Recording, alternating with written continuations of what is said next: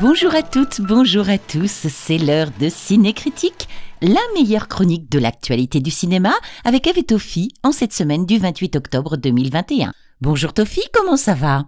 Bonjour Eve, tout va très bien et j'espère aussi pour tous nos fidèles auditeurs. Avant de chroniquer les nouveaux films de la semaine, quelques mots d'actualité autour du cinéma et de la vidéo. Et d'abord Eve, le cinéma à domicile avec Vidéo Future l'ancienne chaîne de magasins de location de DVD et le magazine de cinéma Première lancent tous les deux une nouvelle plateforme de VOD qui s'appelle Première Max avec vidéo future, disponible sur ordinateur et téléphone tablette Android et iOS.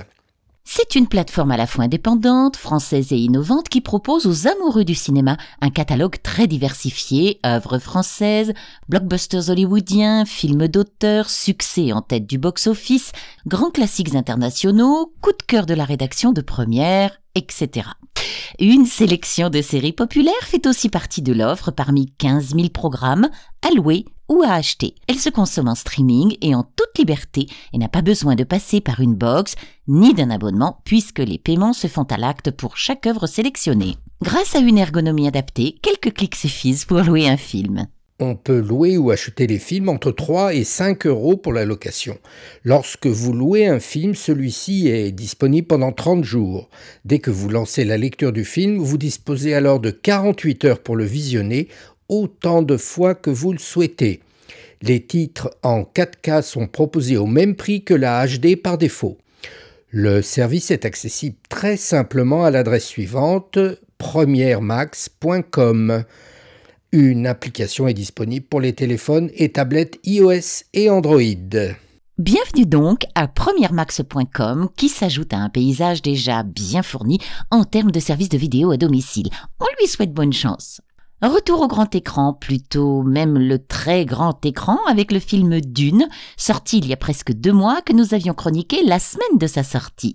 Il cartonne en France avec ses 2,7 millions de spectateurs et vient de sortir en salle et sur HBO aux États-Unis le week-end dernier. Les premiers chiffres y sont très encourageants et on est en droit de se poser la question, Tofi, y aura-t-il un second épisode du film? Oui, on se rappelle que avant le démarrage du tournage, le cinéaste canadien Denis Villeneuve avait accepté d'adapter Dune, le roman de science-fiction fondateur de Frank Herbert, à une condition la vaste saga sur les dynasties politiques belligérantes qui s'affrontent pour l'accès à une planète vitale ne pouvait pas se limiter à un seul film.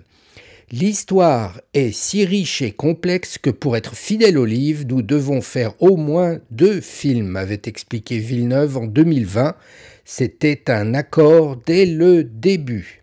La semaine dernière, quelques jours avant la sortie du premier épisode en première au cinéma et sur HBO Max aux États-Unis, Anne Sarnoff, directrice de Warner Media, a fortement suggéré qu'un suivi serait imminent. Aurons-nous une suite à Dune? Si vous regardez le film, vous voyez comment il se termine. Je pense que vous connaissez à peu près la réponse à cela, a-t-elle déclaré dans une récente interview sur Deadline, un site web professionnel. C'est la société Legendary Pictures qui a cofinancé et coproduit Dune et qui détient les droits cinématographiques du film et donc peut déterminer s'il y aura un second film ou pas. Mais la crise de fréquentation des salles de cinéma dans le monde en raison du Covid a redistribué les cartes. La raison pour laquelle Legendary n'a pas encore dévoilé les projets d'une suite reste ambiguë, probablement en attente des premiers résultats d'audience aux États-Unis et Canada du premier film. Denis Villeneuve devrait revenir à la mise en scène, mais rien n'est arrêté encore, même si le scénario est prêt. Il reste en effet encore beaucoup d'histoires à mettre en image, bien sûr. Le roman de Frank Herbert qui a inspiré le film est un récit immense et le film de Villeneuve se termine à mi-chemin. Paul Atreides, joué par Timothy Chalamet, euh, cherche la sécurité dans le désert d'Arakis où il s'est lié d'amitié avec la population locale. Mais il n'a pas encore réagi envers les membres de la famille royale qui ont trahi sa famille et assassiné son père. Bref, euh, si Dune partie 2 voit le jour bientôt, on ne sait pas encore quand et les fans sont impatients. Les stars du casting de la première partie sont actuellement très occupées. Timothée Chalamet a entrepris le tournage de Wonka, une comédie musicale inspirée du roman de Roald Dahl, Et Rebecca Ferguson est en train de tourner l'un des prochains films de la saga Mission Impossible. On risque d'attendre un peu, quelques secondes en fait. Le temps de préparer ce podcast, on vient d'apprendre que le Dune partie 2 est confirmé par les ayants droit de Legendary et Warner Brothers. Denis Villeneuve sera aux commandes et on a même une date de sortie du film, octobre 2023, soit exactement dans deux ans. Très très bien donc, patience et retour aux écrans d'aujourd'hui Eve avec une sélection de films à voir cette semaine. Ça te plaît la toile? Hein? Le bleu? Ça? Tu voudras ton portrait en bleu? Souris. Ah, tu vois, les hommes, ils ont bien fait la vie. Hein Dans un village, il y a de la place pour tout le monde, même pour l'idiot. Voilà, c'est dessous. Je les ai pas. Bon, allez, tire-toi. On commence par une rediffusion. Le film Van Gogh de Maurice Pialat ressort en version restaurée avec l'inoubliable Jacques Dutronc dans la peau du peintre. Un chef-d'œuvre à redécouvrir pour la première fois en salle et en version restaurée à l'occasion de son 30e anniversaire. Hum, les couleurs des toiles de Van Gogh ce grand écran.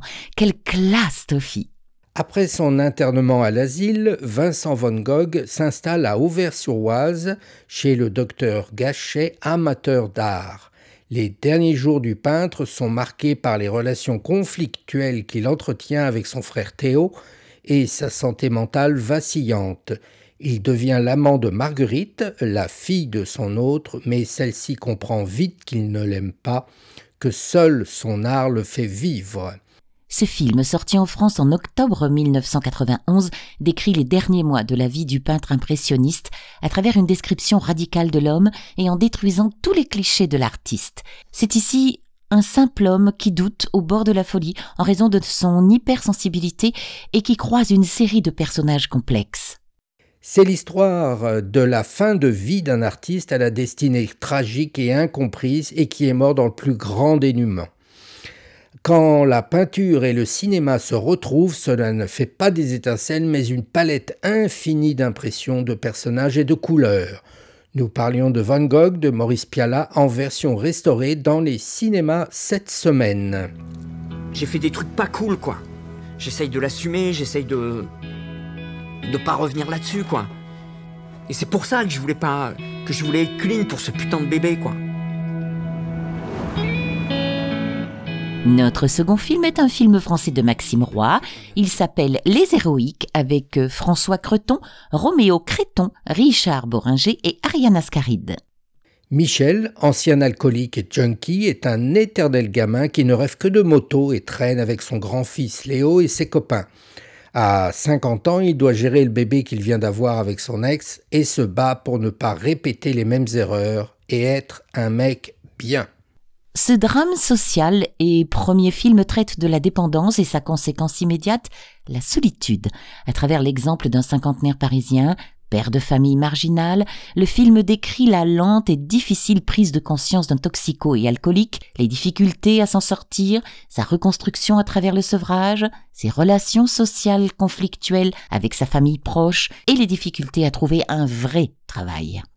Les Héroïques est un film de personnages marginaux et rebelles plutôt qu'une réelle histoire construite. Une sorte d'étape et de bilan dans la vie d'un écorché vif. La première scène du film, très spectaculaire en gros plan, plante admirablement bien le décor. François Creton, gueule de cinéma et éternel second rôle, signe ici une interprétation singulière d'un homme tellement immature qu'il en est agaçant.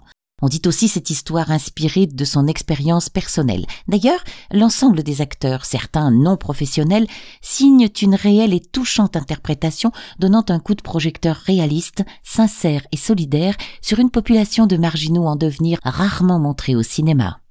Malgré des pistes parfois un peu obscures et désinvoltes, comme la relation avec son vieux père, une des dernières prestations de Richard Boringer, le film est une ode à l'espoir, la solidarité la reconstruction. Et on retiendra un dialogue en forme de conseil qui résume bien le film.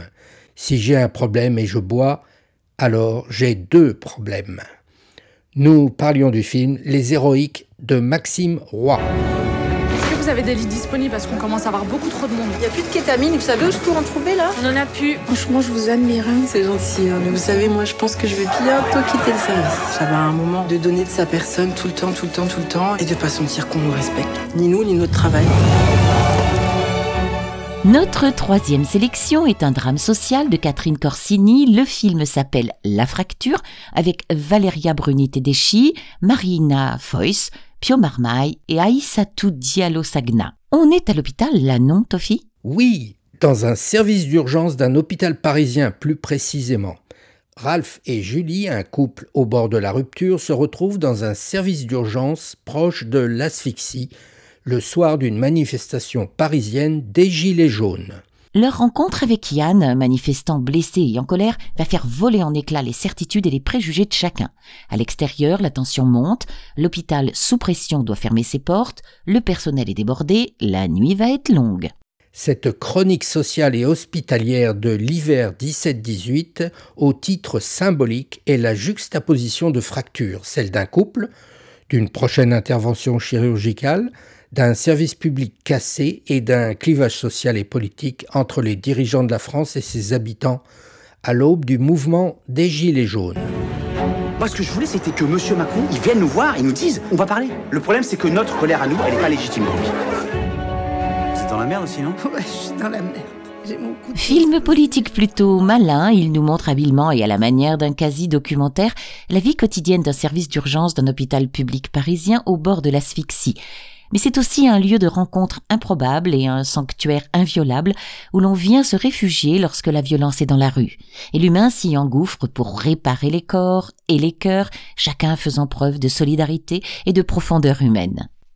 La comédienne Valeria Bruni Tedeschi, Pio Marmaille et surtout la non-professionnelle Aïssatou Diallo Sakna, cette dernière éclipsant parfois les autres, déroulent une prestation sans faute, tragiquement efficace dans ce maelstrom qui emporte tout sur son passage.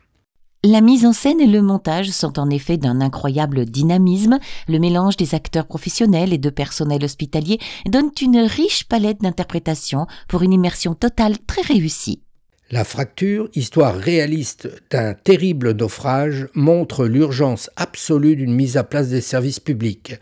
Quand le cinéma rencontre l'histoire sans être moralisateur, il est terriblement efficace et son constat est sans appel. Eh bien, croyez-moi, la fracture, ça fait du bien. À voir sans tarder. when I first saw him. I knew then this was the master for me.